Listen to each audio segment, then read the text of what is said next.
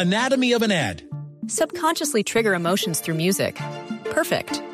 Define an opportunity. Imagine talking to millions of people across the U.S. like I am now. Identify a problem. Creating an audio ad is time consuming. Offer a solution. Utilize cutting edge AI. Imagine creating all that in under 30 seconds. Well, we did to create this ad. To learn more about AI in the audio industry, download the white paper from audiostack.ai. Hola a todos, bienvenidos a un nuevo episodio de Podcastinación, el festival de podcast más grande de América Latina. Yo soy Sebastián Rojas de Expertos de Sillón y hago parte del equipo organizador del festival. Antes de comenzar, queremos darle las gracias a todas, a todos, a todos los que nos acompañan aquí en el escenario por compartir con nosotros otra forma de escuchar. En este podcast en vivo estaremos con Loro Podcast, Maru y Rodrigo. Hola. Hola. Hola chicos, hola a todos. Que van a estar haciendo una versión en vivo de su podcast con HJ, recetario sonoro de ingredientes en peligro, y van a preparar para nosotros nada más y nada menos que una panacota de vainilla en vivo para nosotros. Así que les invitamos a desconectarse. Esto es el recetario sonoro de ingredientes en peligro, o fue, más bien. Yo soy Maru Lombardo. Y yo soy Rodrigo Rodríguez. Lo que estamos oyendo es el show en vivo que hicimos en el Festival de Podcast Podcastinación en este 2020. Fue muy divertido y la verdad también fue un desastre total en casi todos los aspectos posibles. Perdimos varios minutos porque nos falló el internet. La vainilla estaba algo dura y nos costó un resto poder cortarla. En un punto nos olvidamos por completo de un paso de la receta y nos tocó corregirlo minutos después. Y el equipo de audio que nos demoramos un montón de tiempo en instalar con micrófonos y consolas y demás, nos falló. Pero bueno, esperemos que pese a todo puedan disfrutar de este pequeño espectáculo que dimos en podcastinación, mezclando la cocina con la historia de los ingredientes que la componen. Y de paso, contestando algunas de las preguntas del público, por si se han preguntado alguna vez, no sé, sobre mi acento o sobre cuándo probamos vainilla real o cosas así, curiosidades. Con este episodio queremos despedir el 2020 y agradecerles por un año fantástico. Para el podcast, digo. Estamos orgullosos de este proyecto y felices de que nos hayan acompañado en la cocina. En verdad, gracias, porque nuestro recetario creció gracias a ustedes. Quizás en estos días de fin de año quieran escuchar los episodios que les faltan o repetir sus favoritos. Si tienen ganas, hasta pueden probar en familia algunas de las recetas que preparamos. Aprovechen que todavía se consiguen los ingredientes después de todo. Y bueno, Ahora, sin más preámbulo, para poder experiencia mientras vuelven Maru y Rodrigo, que ahí los veo. Hola Maru, hola Rodrigo. ¿ahora nos ven? Los vemos perfecto. Muchas gracias. Disculpen, siempre pensamos que en el recetario aprendemos de todos nuestros errores y de todo lo que sale mal en la cocina, incluyendo estas cosas. Movistar, si tu internet aguanta la transmisión, nunca vuelvo a hablar mal de ti.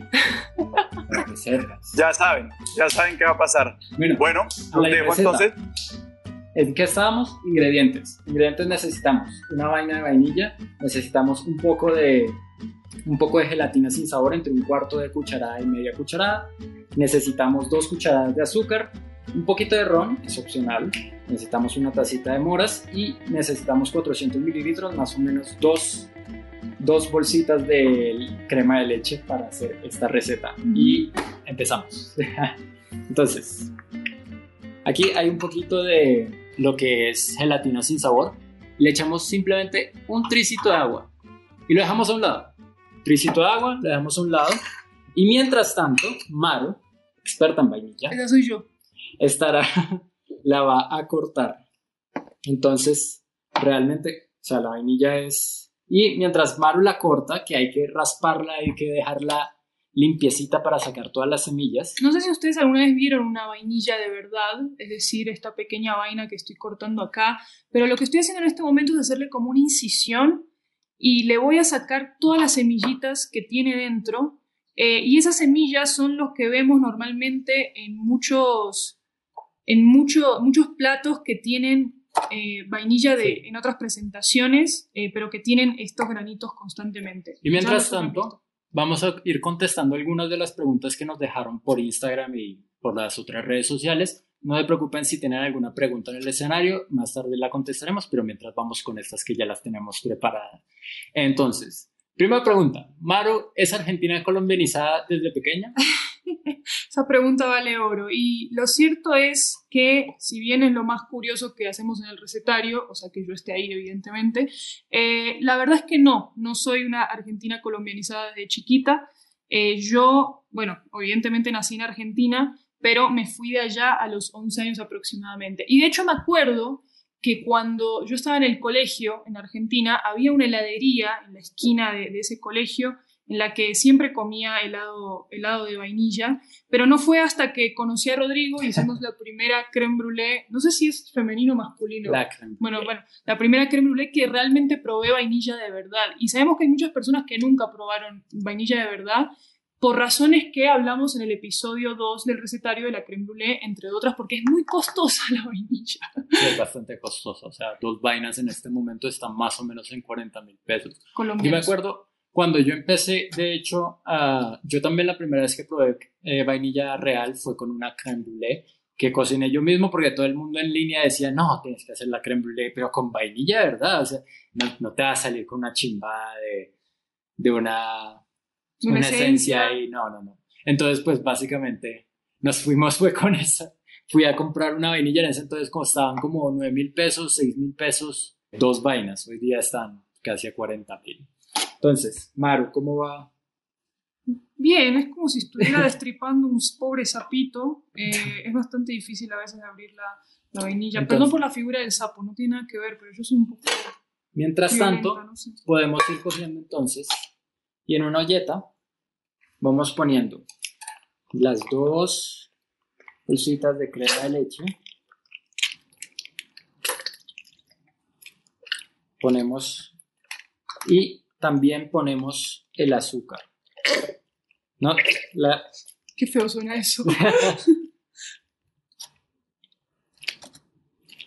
Como les contaba antes, no sé si, si, si eso pudo quedar en la, en la transmisión anterior, pero la panacota es un, un postre de la región, o sea, oriundo de la región del Piemonte eh, italiano, que de hecho es de donde vienen mis tatarabuelos, por cierto. Eh, entonces podríamos decir que estamos haciendo un, eh, un postre de mis ancestros, del cual me siento muy orgullosa. Entonces terminamos de abrir por completo la, la vaina y le sacamos todas las semillas. Un segundo. Es que esto es complicado. Ya pusiste en la ollita las dos bolsas de crema de leche, le pusiste el azúcar también, Sí. y en este momento, en esta mezcla que estamos haciendo en esta olla, eh, también ponemos las semillas de la vainilla. Lo mejor es tratar de poner todas las semillas posibles. Eh, y obviamente, como quizás podrán ver en mis dedos, en este instante, las semillas son muy chiquitas, entonces no, no hay forma de contar estas semillas. Pero hay que raspar toda la vainilla, todo lo que se pueda. Y ya vamos a ver más adelante que también tenemos que mantener la, la vaina como tal, ¿no? Sí. ¿Se llama vaina? Sí. Si quieres ver leyendo. A ver, ¿qué otras preguntas tenemos? Otra de las preguntas que nos habían llegado, voy a subir la cámara, perdónenme. Ah, Sí, es que esto- otra de las preguntas que nos habían llegado en, en las redes es desde cuándo Rodrigo y yo hacemos podcast. Maru, ¿quieres contestar esa? Oh, acompáñenme a escuchar esta triste historia. Bueno, en realidad es una historia bastante, es, es bacana.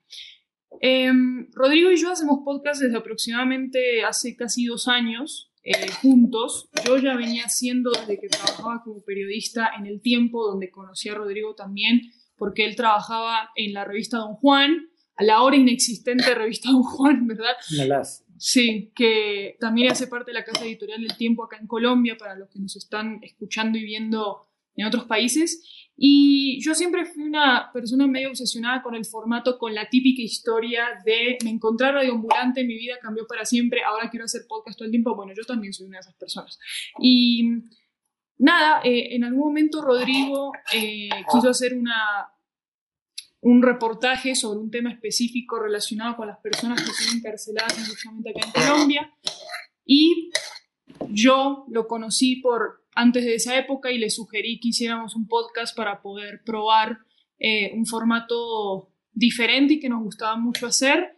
Y ahí nació un proyecto que se llama El Hombre Equivocado, que por cierto recientemente ganó un premio como mejor proyecto audio digital en América Latina. Pero más allá de eso, los invito a escucharlo a todos. Y desde entonces hacemos podcast. Y eventualmente con la crisis de los medios, a Rodrigo lo echaron, yo renuncié, ahora estamos en la cocina de mi mamá haciendo estas cosas eh, y estamos muy felices. Y desde entonces hacemos muchos proyectos, va, muchos proyectos eh, juntos entre ellos el recetario sonoro de ingredientes en peligro, que lo hacemos junto a la HJCK Radio. Esa fue la forma como, como empezamos.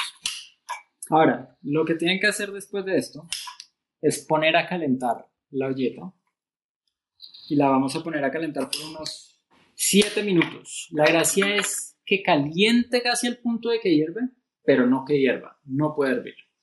Entonces, ahí entra la historia del recetario que también nos habían preguntado, creo. Sí.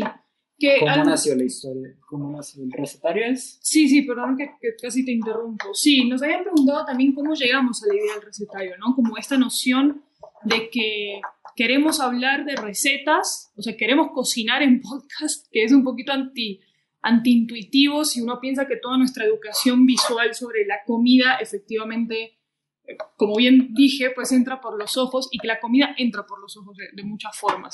Em, ¿Y por qué queríamos hablar además a partir de recetas de la historia de ingredientes específicos? Yo, la pregunta, o sea, la respuesta corta a eso es que Rodrigo le encanta cocinar, a mí también, pero creo que Rodrigo tiene una tradición un poquito más de repostería y, y, de, y, de un, y, de, y, de, consolidar un reto personal con la cocina, me parece a mí. Pues digamos que, de hecho, el recetario no era originalmente, el recetario no era originalmente una un podcast, era una serie de columnas que yo había empezado a escribir producto de un taller que hicimos eh, hace un par de años.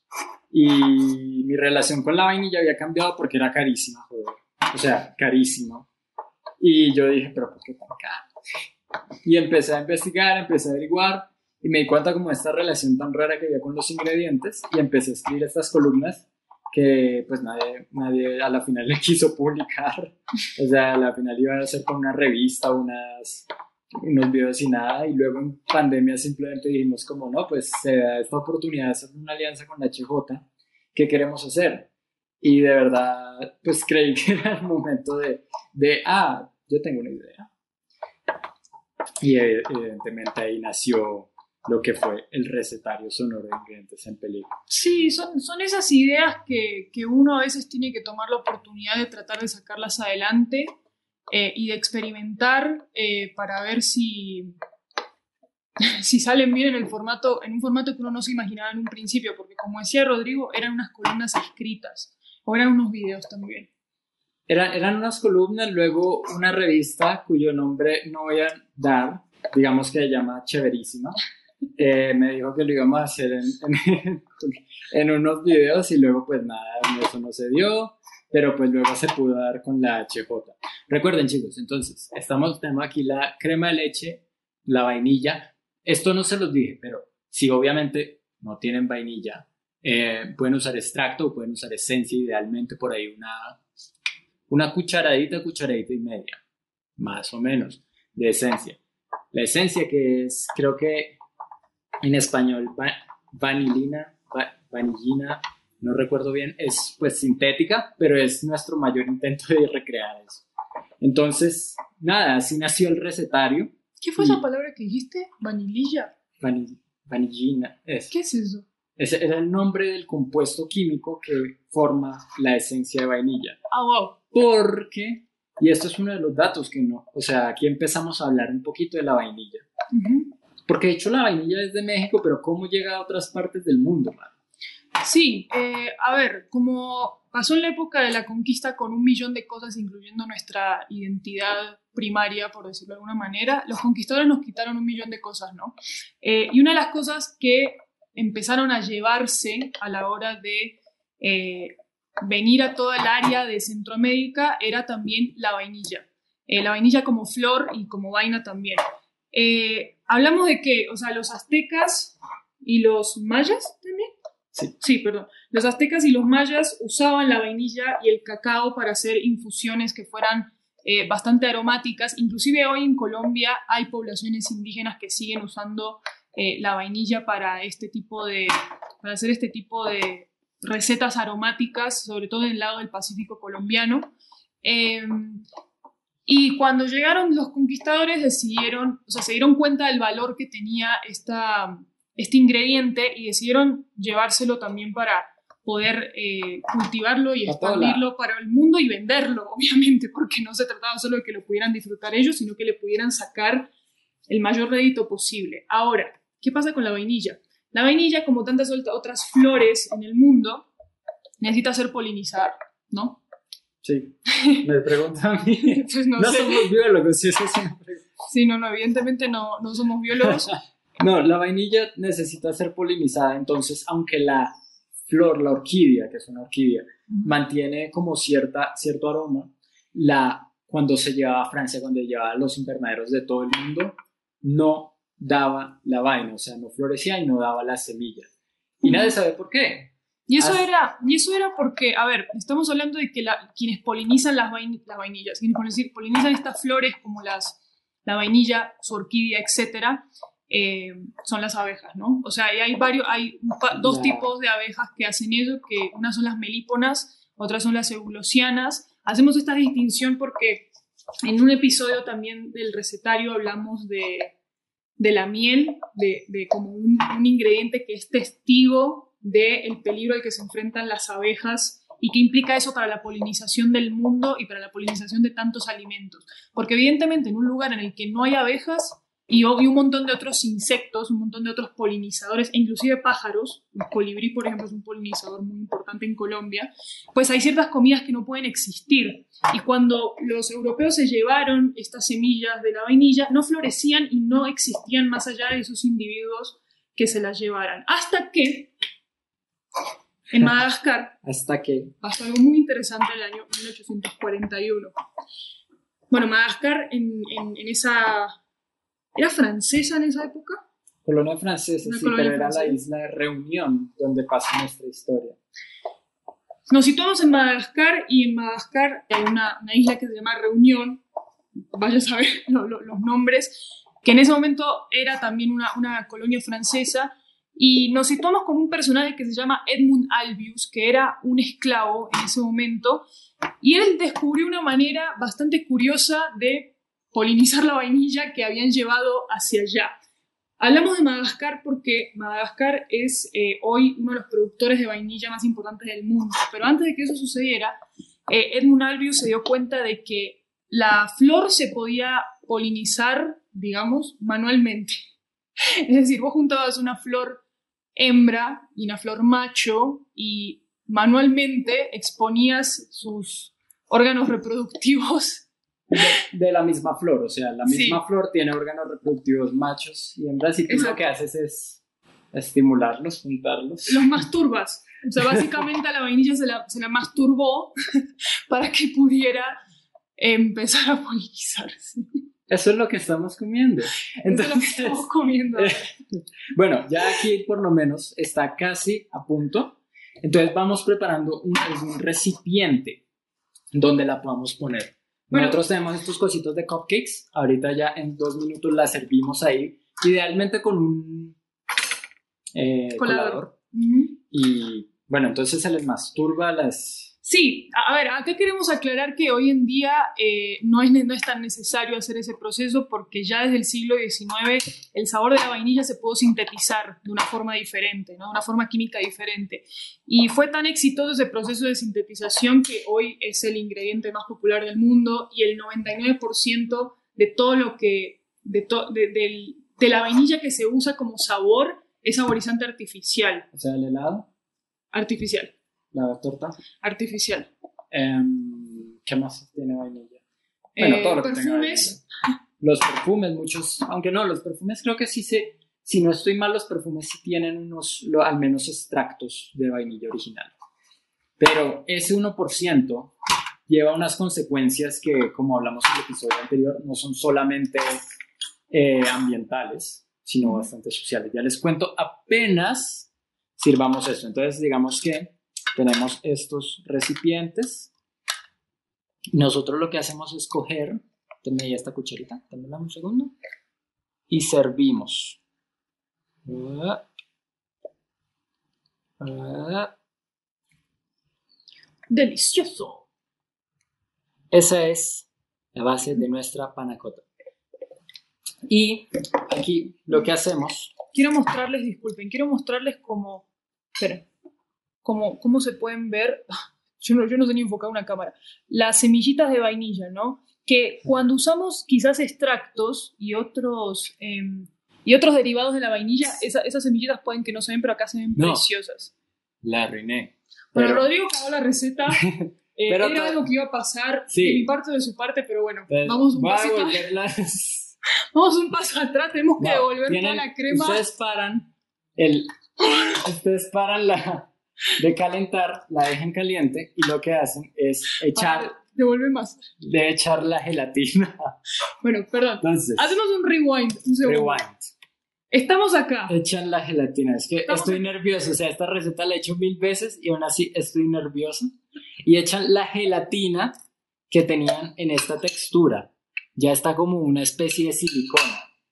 ¿Se acuerdan cuando la gelatina le habíamos puesto un poquito de agua para que pareciera una silicona? Bueno, una vez ya calentó lo del, eh, la mezcla de la panacota, le tenemos que añadir esa mezcla de gelatina, porque la idea es que la panacota tiene una textura más o menos gelatinosa. Eh, no, es no es como un flan, pero se parece un poquito a un flan. Y si quieren, eh, un tricito de ron, que eso ayuda a resaltar harto el sabor. Un poquito de ron para acá. Salud. Salud. Salud. Pero, y ahora sí, revuelven solamente ligeramente hasta que se... Y ahora sí, supongamos que no la embarré en un principio. Esto no lo vamos a editar, o sea, esto va a quedar así, el episodio completo va a quedar tal cual. Así que el que se equivoque con nosotros, está bien, son cosas que pasan. Servir. Sí, no se imaginan las veces que hemos intentado algunas recetas, o sea, Ah, no, pero eso hablamos en otros episodios. Y servimos, por ejemplo, nuestra panacota. Y esta panacota ahora sí va para la nevera. Esta panacota se queda 8 horas en la nevera antes de que, pues, de que cuaje, por así decirlo, de que tenga la textura que es. Sin embargo, nosotros vamos a hacer ese truco de los programas de televisión en el cual ya tenemos una lista y sacamos. ah, Sí, porque, porque acá donde nos ven somos medio, somos, pro- somos profesionales, o sea, hacemos esto en serio, nos tomamos la- las cosas en serio. Entonces ya tenemos listas eh, las panacotas que ya están enfriadas y cuajadas de cierta forma después de esas ocho horas en la, en la nevera. Esas ocho horas se es- pueden traducir a una noche también, ¿no? dejarlas una noche Sí, para que se asienten. Pero hay una cosita de esta receta que tienen que salvar. Y eso es la vaina. Porque la vaina, de hecho, sirve para un montón de cosas. O sea, no sé si escucharon el capítulo de la creme brûlée. La vaina después ustedes la pueden usar, por ejemplo, pueden hacer azúcar, pueden ponerla en medio de un montón de azúcar y poner para darle sabor a su azúcar por un mes. Pueden hacer esencias, que lo he hecho con vodka y dejándola y dejándola en un simple recipiente por un mes. O incluso la pueden dejar en biche, como nos contó la señora Rosalba. Hablando de la señora Rosalba, eso era una de las cosas que decía Maru. Ese 1% de la vainilla natural que se saca en el mundo no solamente tiene implicaciones ambientales, sino que esto es algo que dejamos por fuera del episodio, tiene implicaciones sociales muy grandes. Por ejemplo, en Madagascar, después de que la vainilla pasó casi de unos cuantos dólares por kilo a 600 dólares por kilo más cara que la plata, en Madagascar se empezó a dar una oleada de crimen y robos contra la vainilla natural. Eso supone pues que ahora los granjeros tienen que protegerse armados contra casi carteles que se están dando en cuanto a la en cuanto al robo de la vainilla. En México, por ejemplo, en México también hay crimen organizado que está robando los cultivos de vainilla. Y esos cultivos, por ejemplo, en este momento eh, los llaman el oro negro, obviamente, por, por razones evidentes. Y la señora Rosalba, pues, que, con la que hablamos en el, episodio del creme brûlée, también nos contaba un poco de la gente que se empieza a robar la vainilla y se la roba biche y demás, lo cual, ok, pero es una preocupación menor cuando consideramos que en la zona en la que se encuentra en el Chocó, también les preocupa que si el negocio que le está dando trabajo a tantas familias del Chocó está creciendo y se vuelve tan popular, obviamente va a terminar atrayendo otro tipo de delincuencia que puede pues cometer cosas atroces para, para conseguir la vainilla, sea robo, sea extorsión, sea otro tipo de cosas. Entonces, a veces, aunque no podemos meter todas estas historias, tenemos que centrarlas, pero los ingredientes están llenos de aristas que no consideramos al momento al momento de hablar sobre ello, al momento de comprarlos, al momento de disfrutar de una deliciosa panacota. No es para decirles no coman. Claro. Es más bien como para que sean conscientes de todo lo, todo lo que nos rodea en nuestra cocina. Roy, eso me lleva a una pregunta que estaban poniendo en el chat que parece, es básica, pero es muy difícil de responder también. Entonces, guarden su vaina, Ah, si perdón. pueden. Para endulzar el biche. Para endulzar O el cualquier- biche. O cualquier trago destilado blanco. Sí, acá en el chat nos preguntaban dónde se consigue vainilla en Bogotá. Y yo creo que podemos hablar un poco de este tema de, de la vainilla del Chocó y cómo la conseguimos. En, en Bogotá, en Bogotá realmente solo sé que la, la vendían en Orquídea, pero luego no, no supe más quién más la traía. Eh, como contaba ahí, o sea, hay chefs que ni me han querido dirigir la palabra porque no me quieren decir dónde consiguen su vainilla. Y obviamente, pues, hay un poco todo difícil. Hay unos panacremas y extractos que se pueden conseguir o vainilla en polvo, pero yo por lo menos y consigo la vainilla, me la manda mi mamá desde Cali en una tienda que se llama Tienda Pan y ella, ella la consigue y me la manda por servientrega. Y de la vainilla cultivada en Colombia sabemos solamente del Chocó, ¿no? Eh, del Chocó, sí, es la única iniciativa conocida de Suicide que se da en estos momentos. Y ah, respondiendo ahora que me acuerdo una pregunta, Maro, ahora que nos ves aquí con- haciendo el ridículo, ¿cocinamos nosotros nuestras propias recetas?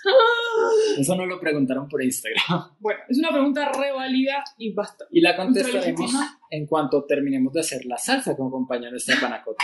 Que es, cogemos las moritas que tenemos y las ponemos en una ollita. Si quieren, Otra, otra. si quieren podemos echarles algo de azúcar.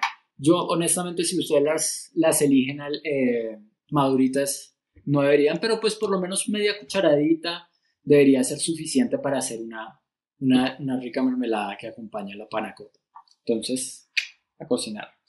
Y de verdad solo respondo la pregunta cuando hagamos la, la salsita. Voy a ir respondiendo la pregunta. No, no, no, responde.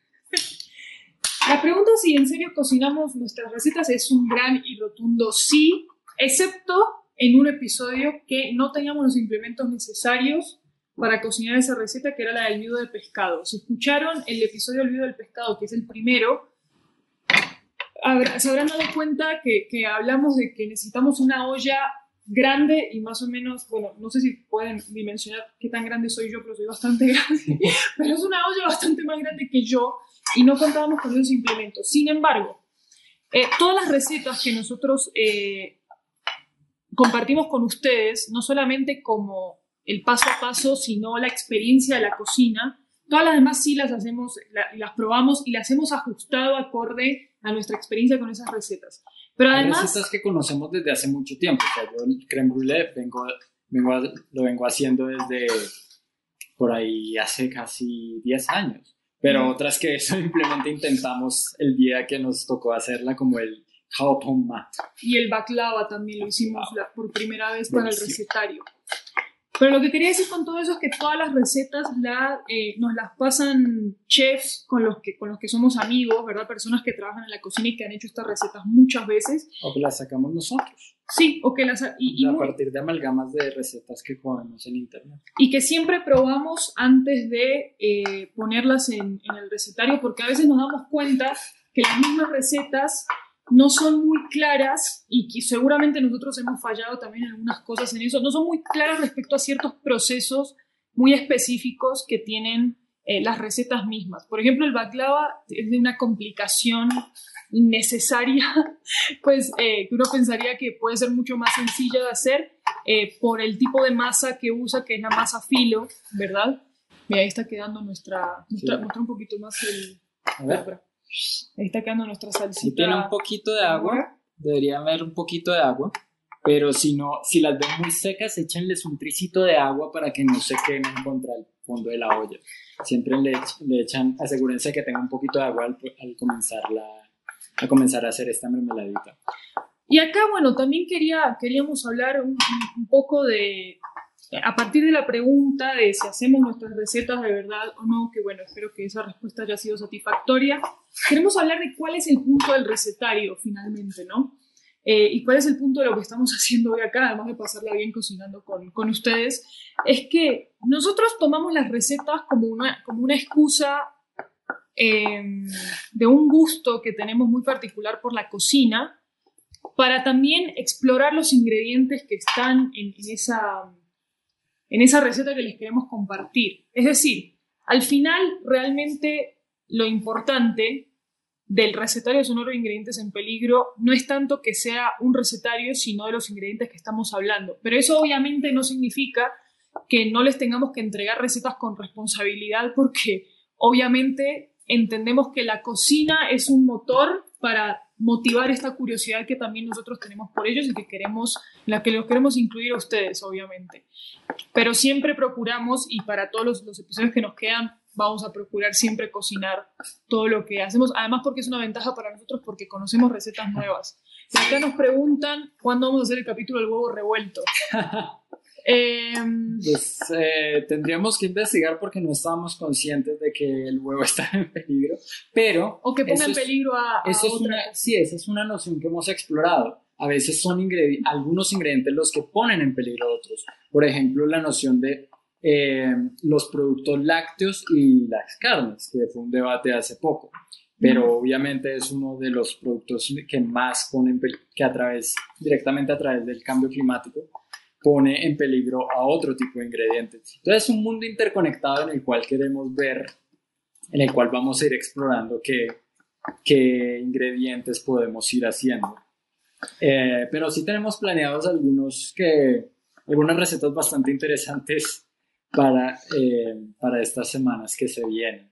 Sí, con respecto a lo que dice Rodrigo de explorar la noción de que no, so, no solo hablamos de ingredientes que están en peligro en sí mismos por la situación medioambiental o cultural que sea, sino también de la noción de que el consumo de esos ingredientes implica un peligro para otras especies, para animales, para ecosistemas o inclusive para personas, digamos. Eh, eso también lo estuvimos explorando mucho. Un, capítulo bastante impresionante en ese sentido es el, el del atún, ¿verdad? Que el atún es eh, el comodín que tenemos todos los solteros y los, yo decía los solteros, pero los solteros y los casados y todo el mundo tenemos latas de atún en nuestras cocinas. ¿Cuál esa cocina? Sí, exacto. Para salir del paso, pero además porque en esa latita tenés la solución a un almuerzo rápido, una cena rápida, a cualquier comida eh, nutritiva que, con el que tengas que, pues que, que tengas que resolver en ese momento. Y resulta que la pesca industrial del atún, porque hay muchos tipos de pesca de atún, pone en peligro una cantidad de especies marinas eh, y tiene unas dinámicas culturales dentro de su misma pesca que son bastante peligrosas en cuanto a asegurar que el atún mismo no eh, ponga en peligro otras especies. Es decir, su, forma de su forma, la forma que tiene la pesca industrial del atún de controlarse a sí misma es bastante, está bastante viciada por algunas cosas culturales que pasan ahí. Entonces casi no, hay muy pocas formas de asegurarse que la pesca del atún no dañe a otras especies. Y eso también lo, lo exploramos acá. Esos son datos que nos quedan a veces también de nuestra reportería, o sea, y que a veces quisiéramos poder explicarles toda la maravillosa historia que hay detrás de ingredientes, como por ejemplo las crisis sociales que ha despertado el banano en América Latina, que no, no es que no sepamos, es que no queremos dejarles una receta de una hora para saber cómo se prepara el jabón mat. Uh -huh. e igualmente, digamos, toda la problemática alrededor de las abejas y alrededor de la y lo que implica la consumir ciertos tipos de miel, lo que implican ciertos tipos de abejas para el medio ambiente, también se nos queda por fuera. Pero hoy, por lo menos, les, les pudimos traer algunos datos que nos encantan de la vainilla y que no pudimos meter en el episodio anterior, como sus problemáticas sociales y cómo se estimula una orquídea. Oh, sí. Acá Juan Felipe Vinasco nos decía en el chat que podríamos pensar también en, el aguacate Hass como un ingrediente que pone en peligro el resto de la diversidad de aguacates. Sí, sí. De hecho, la noción del monocultivo, y es algo que hemos dicho en el episodio del banano y la, y la papa, más la papa en estos momentos en los cuales está en crisis, es una, es una vaina que es bastante peligrosa. El monocultivo ya ha llevado primero a, la, a que se estanque genéticamente gran parte de los productos que comemos. Entonces, por eso es que el banano en estos momentos está al borde de una crisis, no, no le puede dar el equivalente a un resfriado porque entonces se pierde el, la producción del banano. Y como dijimos en el episodio, sí, el banano es 49%, más o menos casi el 50% de la producción de banano en el mundo es banano del tipo Cavendish. Pero eso es 99% del banano que se exporta en el mundo. Lo que significa que quizá nosotros podamos comer bananito, pero en Estados Unidos la van a sufrir mucho más. Igualmente la papa. La papa del monocultivo ha llevado a que sea muy, muy difícil de crecer, de cultivar, y sin embargo tenemos una variedad infinita que podríamos estar explotando, no solamente para hacerla más fácil de cultivar, sino para explorar muchos más sabores. Y ahora tenemos nuestra mermelada. Y mientras serví la mermelada, yo quería... Ah, ahora la ponemos un rato en la nevera y esperamos a que esté nuestra panacota. Y mientras pasa eso, quería contestar rápidamente otra pregunta que vi por acá de, de Leila de Indomables, que te mando un abrazo gigante porque somos recontra fans de ese podcast. Nosotros somos Pero ella preguntaba si las meliponas son las abejas que hacen la miel de palo. Y creo que sí, pero quería hablar del término miel de palo porque no tengo la menor idea de qué significa eso. Y eso es importante para lo que quiero decir en este momento, que es que tenemos un episodio eh, en el que hablamos de la miel de abejas, la miel natural, ¿verdad? Como, una, como un ingrediente que es testigo de una especie que está en peligro, de cierta forma, y que ya no hace parte mucho de la discusión del peligro al que se enfrentan las abejas, porque la miel es un subproducto de esa interacción que tienen con distintas flores y básicamente a medida que hay menos flores por una cantidad de problemas que incluyen el cambio climático, pues tenemos menos variedad de mieles, ¿verdad? Eh, por eso, pero realmente lo que importa es que las abejas son las que están en peligro. E independientemente de todo eso que estoy diciendo, en Latinoamérica tenemos un montón de términos para las mieles, para las cosas que son melosas, ¿verdad? Que no es lo mismo que una miel de abejas. Entonces, eh, hay mieles que son, qué sé yo, hay mieles que son mieles de agave, hay miel de palo, como dice Leila. Eh, ¿Qué otras mieles hay, Me olvidé. Eh, pues por lo menos lo que es la noción de la melaza, lo que es incluso una de las cosas que habíamos averiguado y que es muy rara y poco se come, pero hay gente que lo intenta porque gente. La miel de avispa, por ejemplo.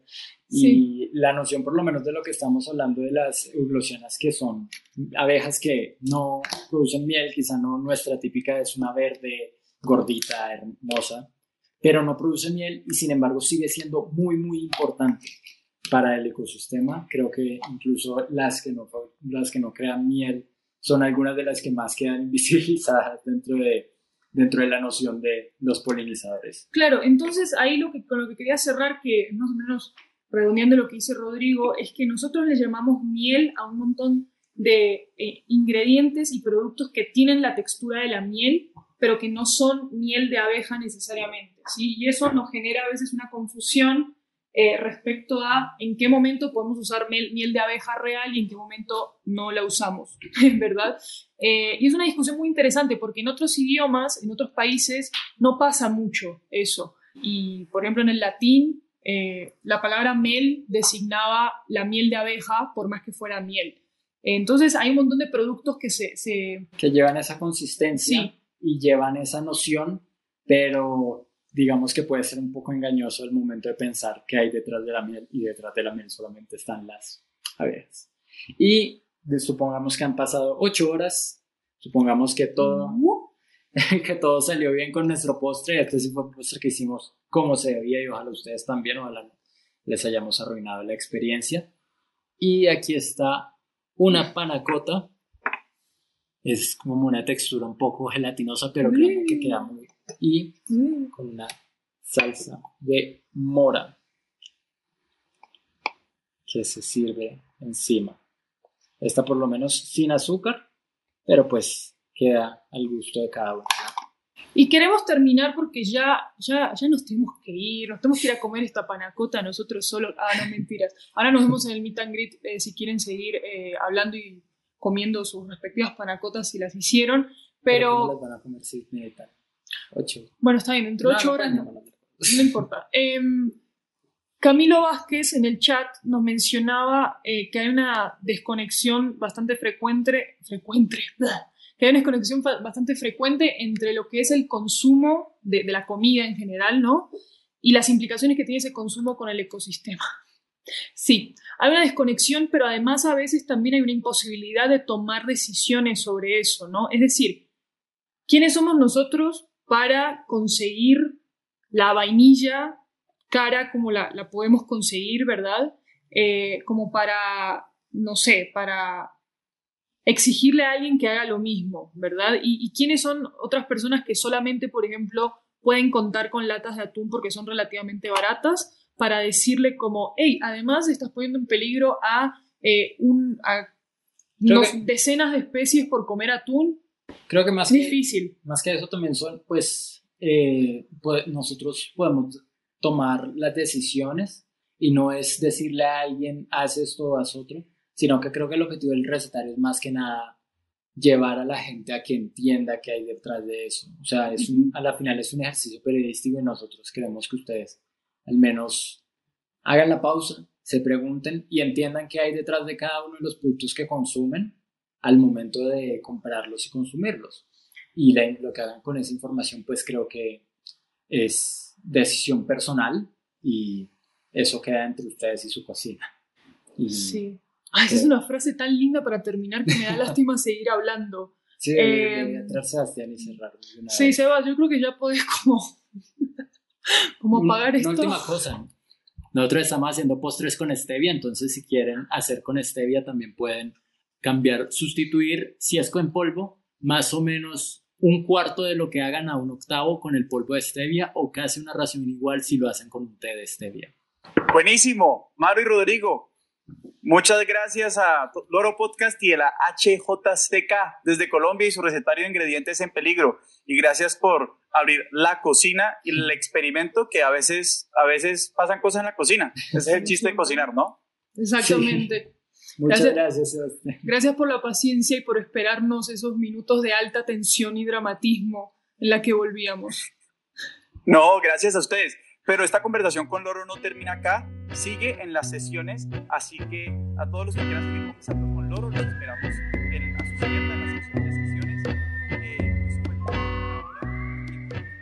El recetario sonoro de Ingredientes en Peligro es una colaboración entre el Oro Podcast, una iniciativa de producción de podcast de Maru Lombardo y Rodrigo Rodríguez, y la HJCK Radio. En esta ocasión grabamos en el marco del Festival de Podcast Podcastinación. Si te animas a preparar este o alguno de los otros platos de nuestro recetario, cuéntanos en una nota de voz cómo te fue. Puedes enviarla al Lorófono, cuyo número de WhatsApp es más 57 320 326 3652. Queremos escuchar sus comentarios, sus anécdotas. Y también pueden escribirnos a las redes sociales de la HJCK y Loro Podcast. El tema original del recetario sonoro, El Distinguidodo, que escuchan al principio de todos los episodios, fue compuesto por Alejandro Jaramillo, y nuestro logo fue ilustrado por Sebastián Márquez. Si te gustó este episodio, tienes que escuchar los demás. Juro que son mucho mejores. Además, puedes compartirlo con tus amigos y dejarnos una reseña en Apple Podcast. Así podremos llegar a más personas. Somos Maru Lombardo, Y Rodrigo Rodríguez. periodistas y fundadores del Loro Podcast. Gracias por escuchar.